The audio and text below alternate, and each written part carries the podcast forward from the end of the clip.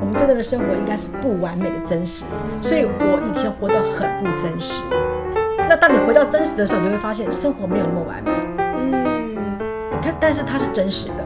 ，Hello，各位听众朋友，大家好，欢迎收听后台五四三，我是谢淑文。今天我们所请到的呢，是在剧场界有四十年经历的肖湘明肖老师，肖老师好。嗨，大家好，我是肖湘明。嘿嘿，肖湘明老师他还有另外一个绰号叫做宝宝老师，啊，对，要不要讲一下这个绰号是怎么来的？好，呃，宝宝老师是因为我在民国七十七年的时候，呃，我在台湾唯一的一个儿童剧团叫做魔曲儿童剧团，那演了一个儿童剧叫做《爸爸的童年》，那里面我是担任一个叫宝宝鬼的演角色，因为那个是叫个精灵家庭，所以在剧场大家就叫我呃宝宝鬼、宝宝鬼、宝宝鬼，然后然后我呃基本上不管在做演出或是在做教学的时候，那因为我的本名笔画比较多，比较不容易记，所以呢，我们就叫宝宝。老师对小朋友来讲的话，或者对一些来上课的学员来讲，会比较容易记我也觉得好亲切哦。是的，是的，没错，因为呢，我也蛮幼稚的。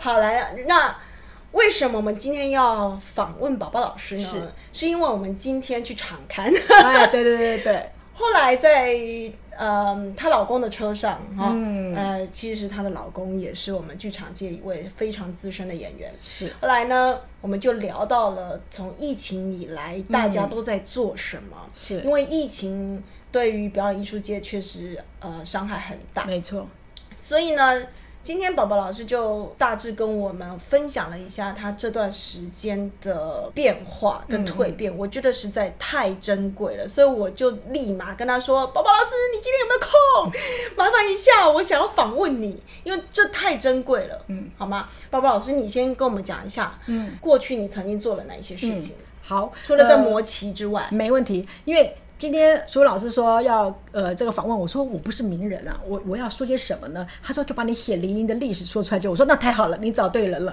对我就很多血淋淋的历史啊、各位，其实，在表演艺术界呢，有很多默默在付出的人，你可能不知道他们的名字，可是他们其实一直在默默的付出。没错。那在这一个业界里面，如果没有这些人，其实呢，还真的是会没有办法做下对去。，没错，哈。我是民国五十五年生的，嗯，所以我们很幸运的是说，在八零年代小剧场蓬勃的时候，我们就供奉其实了，嗯，哦，那我大概在民国七十四年，我就开始在做巡回演出这个部分，可是那时候我觉得很好玩，我记得一场戏才两百块钱，排戏是没有钱的，我记得你还演广告嘛？对对对对 OK，呃电，视华侨米甘霖，吃这个也养，吃那个也养。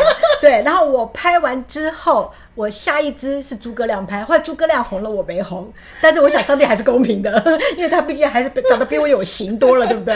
对，然后是跟那个呃淑芳老师，对不对？嗯这次的太酷了最佳女主角，对。然后呃，所以我们在做剧场小剧场演出的时候，然后再我看到电视、电影啊、广告啊、配音啊，所以那时候我记得还还拍了很多呃，比如说《枫叶盟》，这是个港剧。枫叶盟在台视，我还记得那时候男主所以你角你在枫叶盟汪面，宇，对汪宇跟莫少聪，我要重看一下，那是谁啊？哦，那你知道吗？对，你知道在那个年代，港星是很了不起的，嗯，他们完全讲广东话，不讲中文，所以我们的剧本我要把他的台词背下来，我才知道他说到哪了，我必须要做什么样反应跟表情。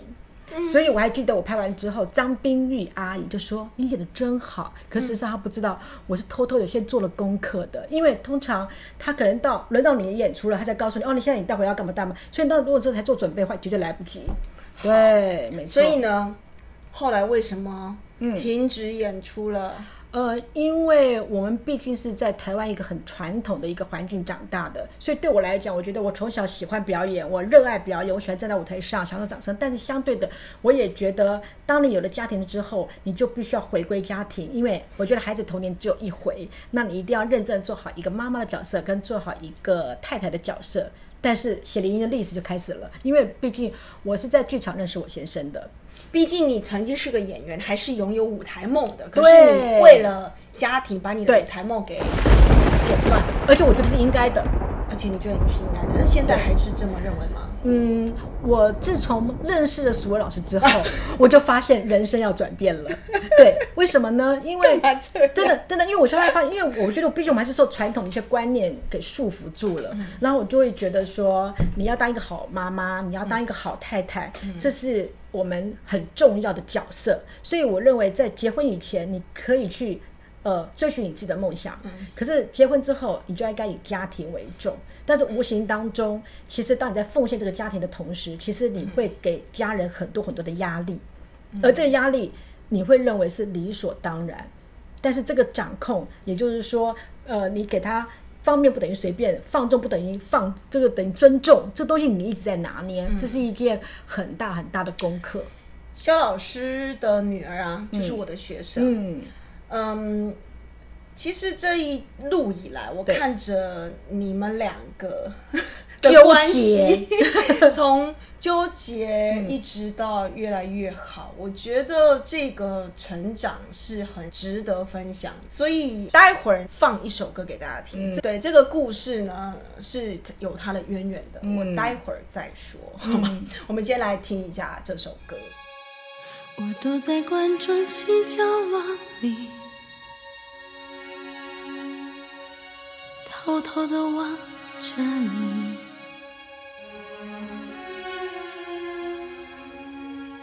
舞台上的你，如此的美丽，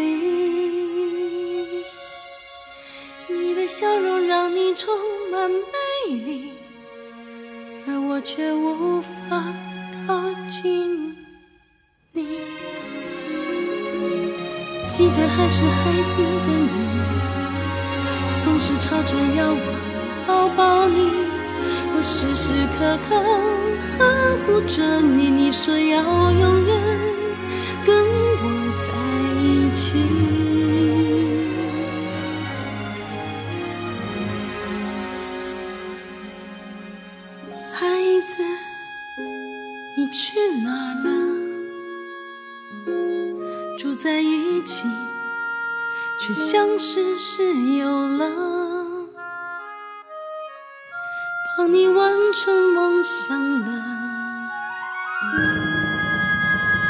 却已失去自己。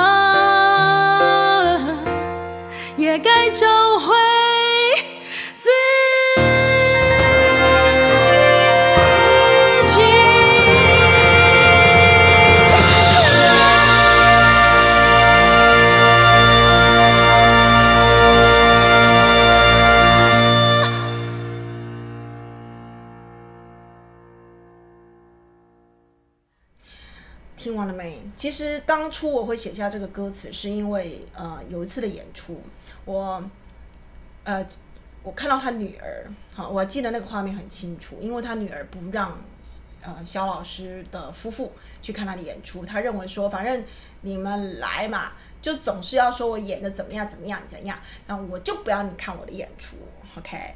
后来呢，嗯，我还是让这一对夫妻。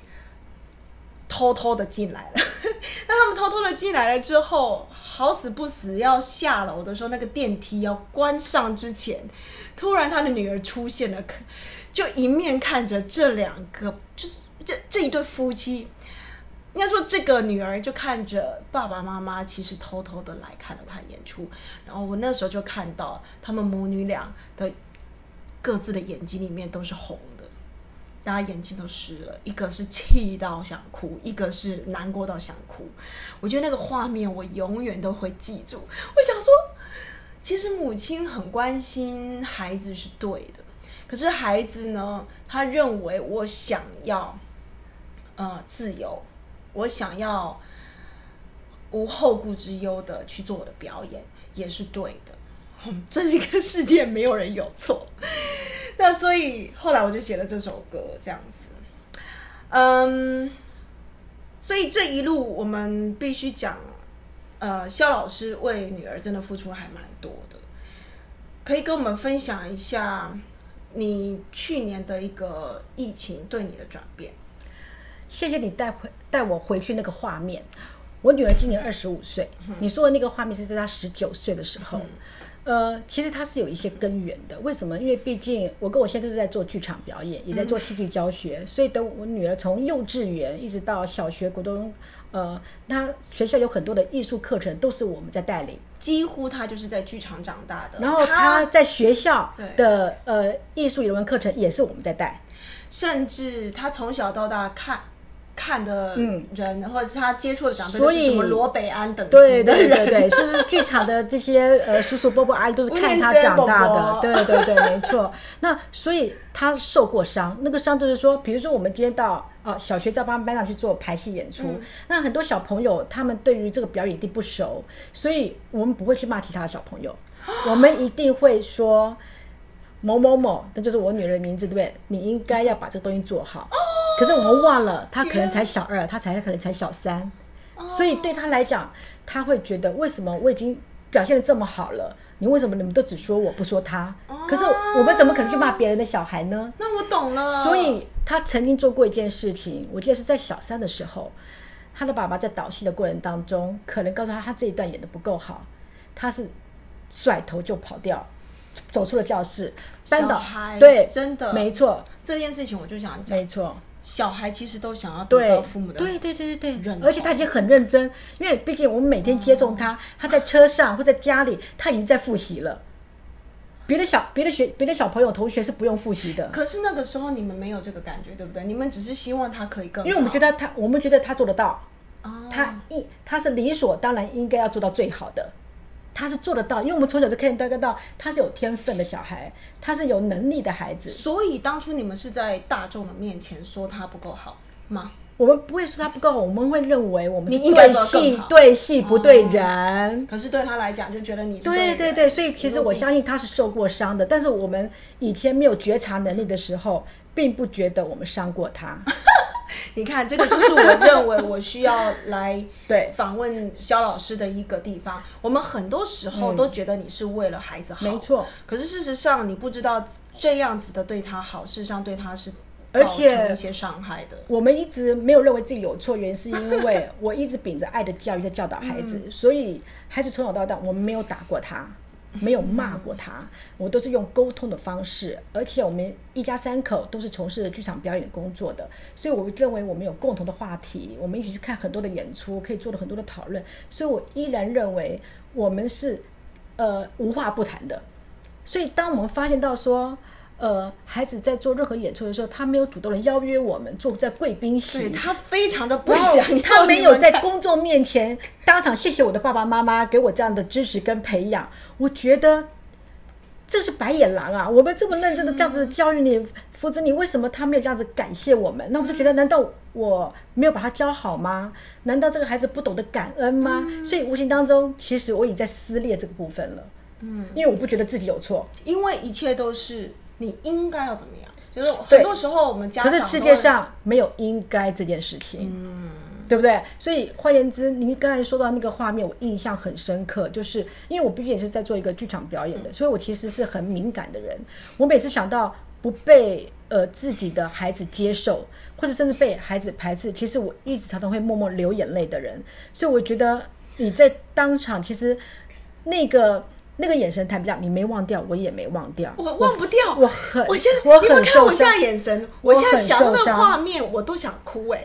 可是我那个时候必须，我也忍住。了。其实我当场我也忍住，但是我觉得可是我看得出来你们的眼神啊！我我我记得那一天晚上，我跟你们聊完之后，我去庆功宴，我也跟他，我也问他，对他是恨的，他觉得为什么为什么要这样欺骗我？如果我当初，如果当初在我演出的时候，我看到我爸爸妈妈妈坐在下面，我一定会出彩。但是我我没有办法演但是我我我到坦白讲，我到现在依然不懂为什么我们不能出现，因为我觉得是孩子，呃，就是父母永远是孩子的粉丝。对对，那今天有很大的改变的原因是因为对，到底这个才是。对对，这就是我们今天的重点了。就是呃，昨天他也有一场演出，那他在三月份的时候也有一场演出。那因为呃疫情的关系，所以我们所有的工作其实都停滞下来了。那停滞下来之后，所以我的呃呃教学其实也也停下来了。那因为我们在做很多什么全国戏剧的比赛，因为不都不能群聚全部都，对，全部都给它停摆下来，所以我突然我的时间就变得很多很多。那呃，那在这时间很多情形之下，我刚好有一个因缘聚会，我在我们的教会就做了婚姻之商，然后也上了很多自我成长的课程，然后探索的课程，还有很多有关于呃自我成长的一个读书会。哦，那我们上了很多有关于界限的课程，然后所以哦界限我一直在从头学习，那我才发现一件事情，就是说，当我记得我女儿三月份有演出的时候，我没有经过她的同意，我把讯息发给我的朋友，然后希望他们赶快来捧场，因为我觉得我的人脉这么多，对不对？我怎么可以让我女儿这样子演出的时候，这个到时候万一票没有卖出，那多那怎么了她对对对生气了吗？哦，他会觉得你没有经过我的同意，那我就发现到说，原来这也是界限问题。哦，那所以所以他这次四月的演出的时候，那我就很认真的询问说，呃，请问我可以去看吗？然后他就告诉，他就他就很认真告诉我说，因为这次不是他主办，他是被邀请做表演的，所以他不知道他有没有贵宾券。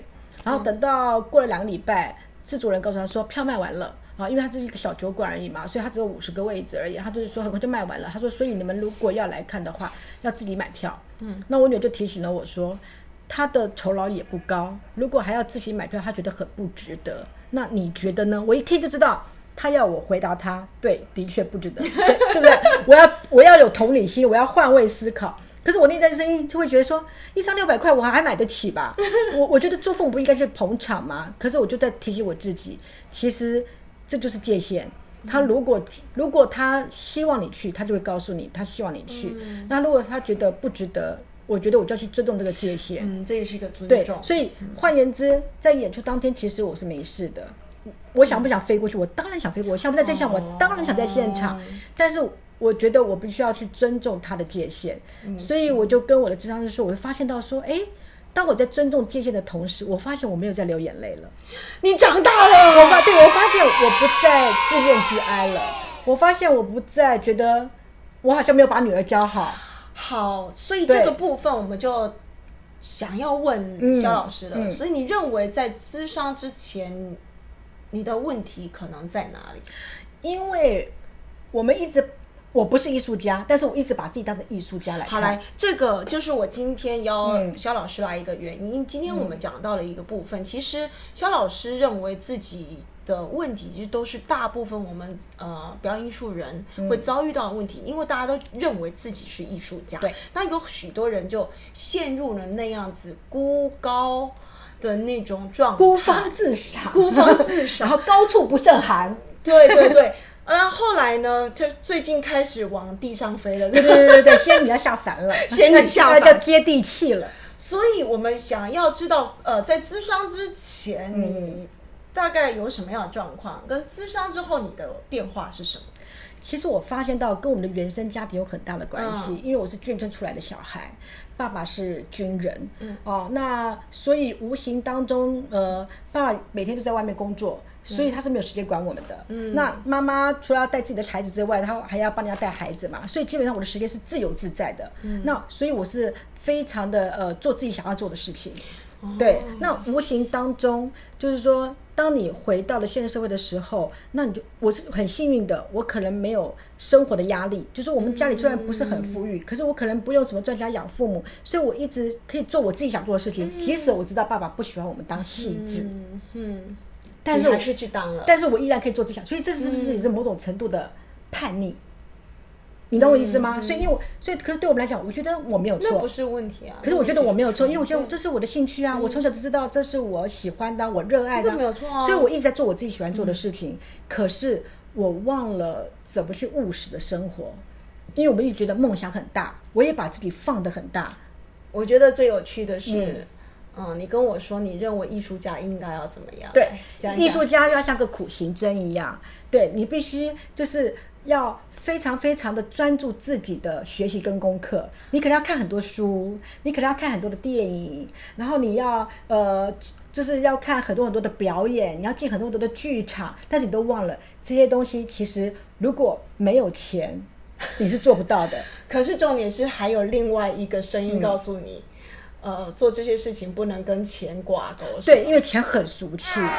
钱很俗气。对，然后钱就是会让你觉得跟艺术家这件事情呢，它会背道而驰。还有另外一个观念是，我们是有才气的人，嗯我们生活要很有灵气，但是我们不可以俗气，我们不能为你再讲一次，再讲一次，我们怎样？我们是很有才气的人，对不对？我们才能够站到舞台上，对不对？那我们的生活是要很有灵气的，所以我们才会有灵感。但是我们生活不可以俗气，我们不可以为五斗米折腰。然后，所以我们必须要为自己而活，我们不能为名利哦。然后，所以换言之，这样子你才能够把自己活得很干净。哦，干净到连钱都可以不要。对对对对对，没错没错，是这样子吗？是是。后来然后后来调整之后呢？调整之后，呃，我的智商就提醒我一件事情，就是我很幸运的碰到了我的真爱，虽然他也是剧场人，嗯，可是他发现我这么的属灵的话，那他必须要接地气了。嗯，所以生活当中有很多的务实东西，逼着他去做。所以我的智商就提醒我说：，所以你觉得那这个为五斗米折腰的事情，如果不高尚的话，那你不能做，那就变成我现在要去做啦。那公平吗？就是你高尚，你深深低低级这样。对对对对对，这公平吗？当然不公平啊！哦所以那时候你才反应过来是吗？对，才会反应到说，其实这是一件不公平的对待。嗯，对，也换言之就是说我不是我不是公主，我也不是富二代出身，那我为什么可以活得这么无忧无虑？这是上帝给我的恩典。为什么？因为我有一个很爱我的老公，他让我可以无忧无虑做我自己想做的事情。但是这不是理所当然，这也不是应该的。可是你之前还是有公主梦啊，对可是我还是必须说，你的公主梦还是实现了，因为对真的还是有一个王子为你虽然他两肋插刀虽然他没有骑着白马，虽然他没有一百八了，但是他在生活上就是他以我为主，然后知道我想要当一个妈妈，他就让我或者当一个妈妈。对，那他知道我喜欢做教学，我还记得你以前对会说，你道歉的话，你还要拿花回来，是吗？嗯，因为现在会这样吗？因为我因为我觉得浪漫，因为我觉得浪漫很重要，是因为我觉得情感交流是要建立起来，所以我认为每天都要有鲜花，要有蜡烛，要有高脚杯，要有红酒，要有法国相送音乐。但是我的智商是会告诉我，回来吧，回来吧。对。可是这真的很有趣哎。所以换言之就是说，我觉得呃，所以这个咨商师跟你说回来吧，回来吧。对对，因为你要务实，嗯，对，你要务实，所以简单的讲说，你可以透过从戏剧看人生，嗯。但是不是从戏剧去看梦幻。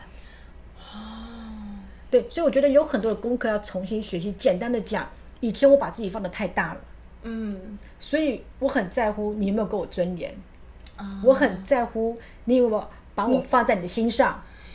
嗯，你如果没有做到这些事情，就表示你不爱我，然后他就爆炸了。对，所以呢，所以你有没有发现到很多呃热爱戏剧的人，很不小心会跟我犯同样的错误，就是把自己放得很大，然后就觉得自己是最了不起的，然后无形当中，当然我不会说我们自己是上帝，可是无形当中会有一点小小的掌控在这个里面。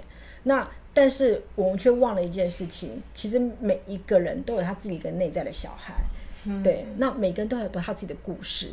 那其实我们都要学会听到别人的声音。嗯，但是我以前一直以为我很有同理心，是不是？对，但是我后来觉得是发现，你嗯一往下谈的时候，我发现我智商师也在提醒我，他说你你完全都没有看到别人的需要，其实我只看到我自己。哦，我的天呐！可是那也是你真的愿意去承认这件事情。其实有很多人是不承认的。没错，你说到重点了，因为呃，我是一个基督徒，那我们基督徒呃一直不停的告诉我，我们每一个人都是罪人，所以承认自己有错并不丢脸。嗯，但是在呃东方的社会里面，很多人都觉得我哪有错，永远都是你的错。因为你说我有错，就代表我这个人是不对的，对是不好的，然后是是是不能成就的。那所所以以承认错误是一件很可怕的事情。可是如果换言之，你跟我有要共同的信仰的话，就说人本都是罪人呐、人本就是有罪的、啊，所以错是理所当然的。应该是说，就是人都有犯错的权利。对对对对，我们那你愿不都愿意重新学习、重新造就、重新操练？这件事情让我觉得非常的钦佩，因为以前就算我知道你有那个公主的梦幻嗯的想法，我也知道说，哎，嗯，宝宝老师好像有点公主病的时候，对对对可是其实身为朋友，我其实不敢讲。是。那可是我觉得你居然愿意去咨商师那里，而且你完全正面去面对，嗯。然后在这么短的时间之内，你成长这么快，哎你都做了些什么？你平常有哪一些功课？咨商师有给你哪些作业吗？嗯，其实昨天张才为了伪装说，哎，最近你跟你现在的关系还好吗？因为以前常常会会会吵架嗯哦。那我就说，自从我不找他吵架之后，感情就还不错了。好，那其实这暴露一件事情，就是以前我没有安全感。所以我常常会觉得他这个不对，那个不对，这个不对，那个不对，然后常会找他很多麻烦。可是我我不认为我找他麻烦，我认为我在跟你沟通。哦，所以你看那个掌控有多可怕。所以当我发，所以当智商在提醒我说，你要看到他的工作的辛苦的时候，你只会心疼他，你要问他的需要是什么。所以当我看到他的需要的时候，其实我怎么还敢找他吵架呢？嗯因为他已经这么辛苦了在维持这个家的生活的家计了。那呃，智商就问我说：“那你就跟女人关系如何？”我说：“当我学会尊重她的界限的时候，其实两个关系当然自然而然就变好了，因为我不再用我的界限来要求他要达到我的标准了。所以简单的讲，我是不是都呃打开了了我眼睛，你整个重生、看到欸，对方的需要，但是，但是这个过程，当然我觉得还是会有一些小小的纠结，会觉得一开始你可你可能会觉得我很委屈，难道我没有需要吗？难道你们都没有看到我的需要吗？难道你们不该成就我的需要吗？嗯，对。可是问题是我如果按这样做这样的坚持的话，其实家人的关系会离你越来越远。那这个东西是你想要的吗？所以，那我也不是那么的了不起，那么伟大。我为什么一定要把自己的需要放这么大？嗯，那为什么一定别人成就我，而不是我去看到他们的需求呢？我们常常都有一种感觉，如果你一直要要求所有的人来配合自己的需要的时候，会比较辛苦。没错，因为大部分的人可能没有办法永远配合你的需求，所以这样子的失望机会会比较大。而且也没有必要配合你的需求，天哪！可是你怎么会转变这么大？因为当你生活到一个谷底的时候，请问你当时的谷底是什么？第一个我觉得，呃，我跟先生的关系，我知道我们彼此很相爱，嗯，但是常常还是有一些冲突出来，那那个冲突我就会觉得说，你到底是爱我还是不爱我？嗯，可是事实上，呃，对先生来讲，我不是不爱你，我觉得我生活已经很辛苦很累了，那你为什么还有这么多的呃为什么为什么为什么为什么？对我实在是已经快难以招架住了。对，然后那第二个就是，我觉得跟女儿的关系，就是因为我很。我很梦幻的一个人，所以我会期待说，孩子是不是回到家之后，他应该坐在你旁边，主动跟你嘘寒问暖。对 对 Oh 对所以那这个应该，如果他是他不应该存在的，所以你得不到，你就会失落。所以无形当中，我就开始自怨自怜了。对，那所以当智商师提醒我说，没有应该这件事情，而且生活不要去要求完美，他生活才会真实。嗯对，那我因为太梦幻了，那个梦幻就会造就我以为生活理该是如此，可是事实上，我们真正的生活应该是不完美的真实，所以我以前活得很不真实。哦，对，所以我现在就必须要。那当你回到真实的时候，你就会发现生活没有那么完美，嗯，可但是它是真实的。所以你的疗愈过程事实上是让自己从梦幻当中嗯回到现实，没错对不对？没这其实一直在智智商里面是很重要的，没错，就把一群人真的拉到地上。没错，没错，没错。而且最重要一件事情是，我记得智商提醒我一件事，说，呃，我现在五十五岁，如果你现在是一个可爱的人，你再过二十年，就是一个可爱的老人。如果你现在不可爱，再过二十年，你就是一个不可爱的老人，所有人会离你越来越远。真的，真的，因为我们现在生活当中有很多老人很不可爱，对不对？对你刚刚讲到了应该这件事情，这里我倒是想要跟大家分享。嗯之前我在上一些心理的课程的时候，我学到了几个指责性语言，没错那其实是尽量在我们生活当中要避开的。这边也跟大家分享，第一名就叫做应该，你应该怎样。应该要怎样？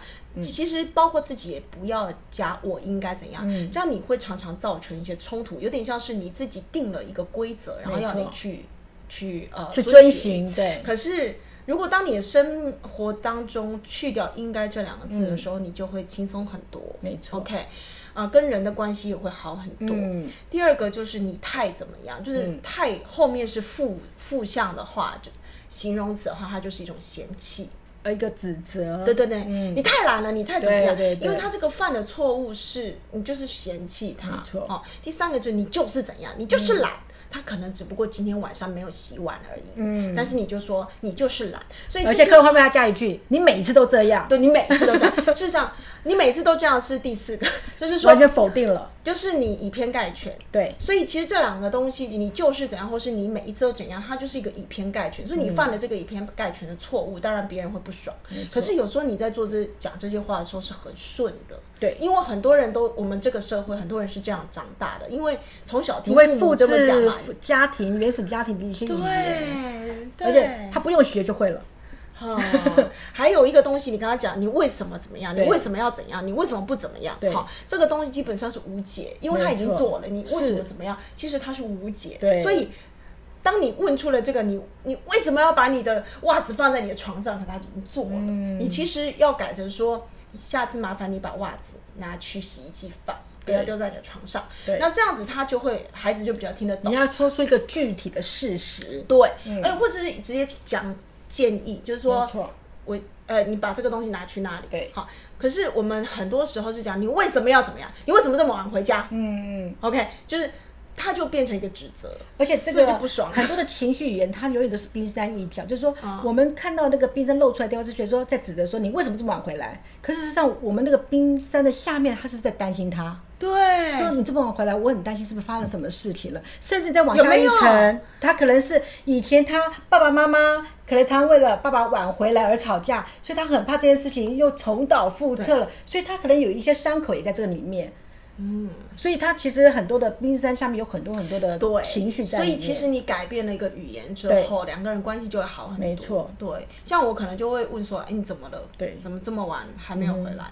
发生什么事？那他就会觉得你是嗯关心关心他的。可是如果你说你为什么这么晚没回来，那被指责了，对，所以我就说有一些指责性，他就会防卫你。我那时候看到的时候，我就觉得 Oh my God，这个东西都是我们好熟悉的。可是当我们不知道它是指责性语言的时候，你会一直使用我，们觉得我在关心你啊，可是他听起来就是莫名的不爽。当然，哈，因为他就是指责。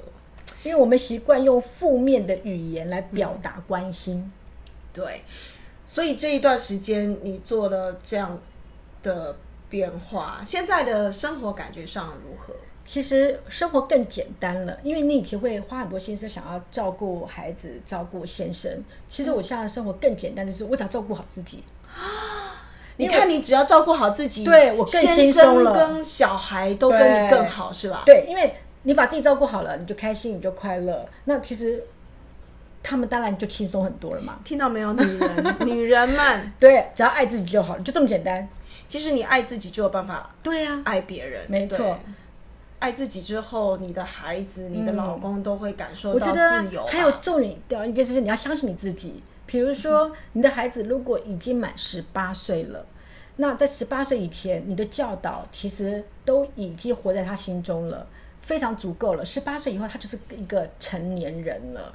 但是我觉得，在东方的父母来讲，会比较放不下，那也不相信孩子已经长大成人。其实不相信孩子，就是不相信自己啊。对我常常都这么觉得。没错，像苏文老师就很厉害，对不对对，孩子三岁他就放手了，完全相信他们的成熟，所以这代表心脏要很强啊，而且你非常相信自己，我觉得这是最了不起的地方有。没有啦？有时候，呃，因为我之前知道我自己跟老公都很忙，所以其实当主要是因为我生两个，对，所以我可以让他们手牵手去大润发买东西，嗯。哦，干嘛？就是对他们来讲，就叫做冒险，嗯，然后拿错，着菜的单，对，会拿那个买菜单，就说去买这些东西，然后就在家里上课。你看我这种妈的，生活就是一场戏，而且每天有不同的戏码要上演。然后他们买菜回来，他就得到成就感。是啊他们两个就觉得我好棒棒觉。得我好像是已经是大人了，而且妈妈那么信任我，而且我也做到了。对对对，你没有到三岁，然后他们大概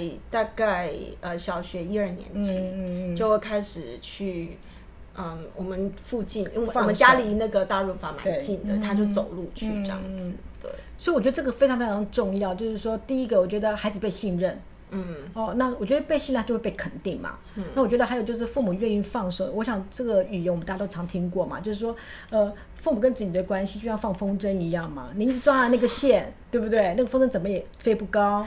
放手是没错，你要学会放手，就像纪伯伦先知这那本书，他不是也讲过吗？就是父母跟孩子的关系就像一个拉弓一样，对不对？那实际上你在还在十八岁以前，你只是代替上帝在生养这个孩子而已。可是十八岁以后，你就必须要把那个射钩给放掉，对他才能够射得远啊。嗯，对，如果你一直把它抓在手上，那他还是在你手上，他走不出去，他也飞不出去啊。但是我觉得，呃，不容易的原因是因为东方父母真的太疼爱孩子了，太心疼孩子，他舍不得孩子。之前你是不是一直很期望自己是一个好妻子、好妈妈？没错所以你才会这么这么认真，这么用心，所以其实有时候我们越想要做好一件事情，越想认真的扮演好一个角色，你还真不一定能够把它扮演好。所以我刚才特别提到说，如果你一直在追求完美的妈妈或者完美的太太这个角色，你就会活得很不真实。嗯，对。那所以当你放弃那个完美，你就拥有一个不完美的真实生活，那它才叫生活。它才叫完美，对像现在超完美。没错，没错，就是爱自己就好了。我真的觉得你好励志哦！好啦，我们今天真的要谢谢宝宝老师跟我们分享了这么多他的蜕变的经历。，血淋淋。我希望接下来能够有一系列是我能够跟宝宝老师一起主持，嗯。然后我们呢想要去，我们想要去访问一些跟表演艺术业无关的人，他们为什么要来参与表演艺术课程？我我发现宝宝老师跟我之间有一个很强的对比，就是宝宝老师一直都是呃帮自己有画一个界限，对，应该是说，宝宝老师把自己当公主对待，对可是我是属于另外一种，就是、哦，我要去讨好别人的人，嗯对那我也是慢慢的去成长，让自己活出现在的样子。那宝宝老师呢是另外一个方向，对，所以我觉得我们两个的配合应该会很好很多的火花会出来。会有很多火花。我每次听宝宝老师讲话，我都觉得我很佩服他。所以其实就算你你跟我说你去咨商之前的你，就有一些部分我是佩服的，我是很希望我成为你这个样子，我很希望我能够有勇气去跟我的男人。要东要西，就说哎，你要拿花回来，我从来没有。哎，我们家老公连，你知道他连求婚都没有吗？但是他虽然没有求婚，但是你得到了最大的爱啊！因为我就是超级实物派，嗯，我就完全没有去做那个梦幻。虽然我也有那种公主般的梦幻，但是我也没有去实行它。嗯，所以这个东西，我觉得我们两个是一个很棒的一个互补。所以，我希望接下来我有一个系列能够跟宝宝老师一起主持，很开心。嗯，好的，我们今天谢谢宝宝老师来参与我们的节目。如果你喜欢我的节目，请欢迎帮我按赞、分享，加上订阅哦。我们下次见，拜拜，拜拜。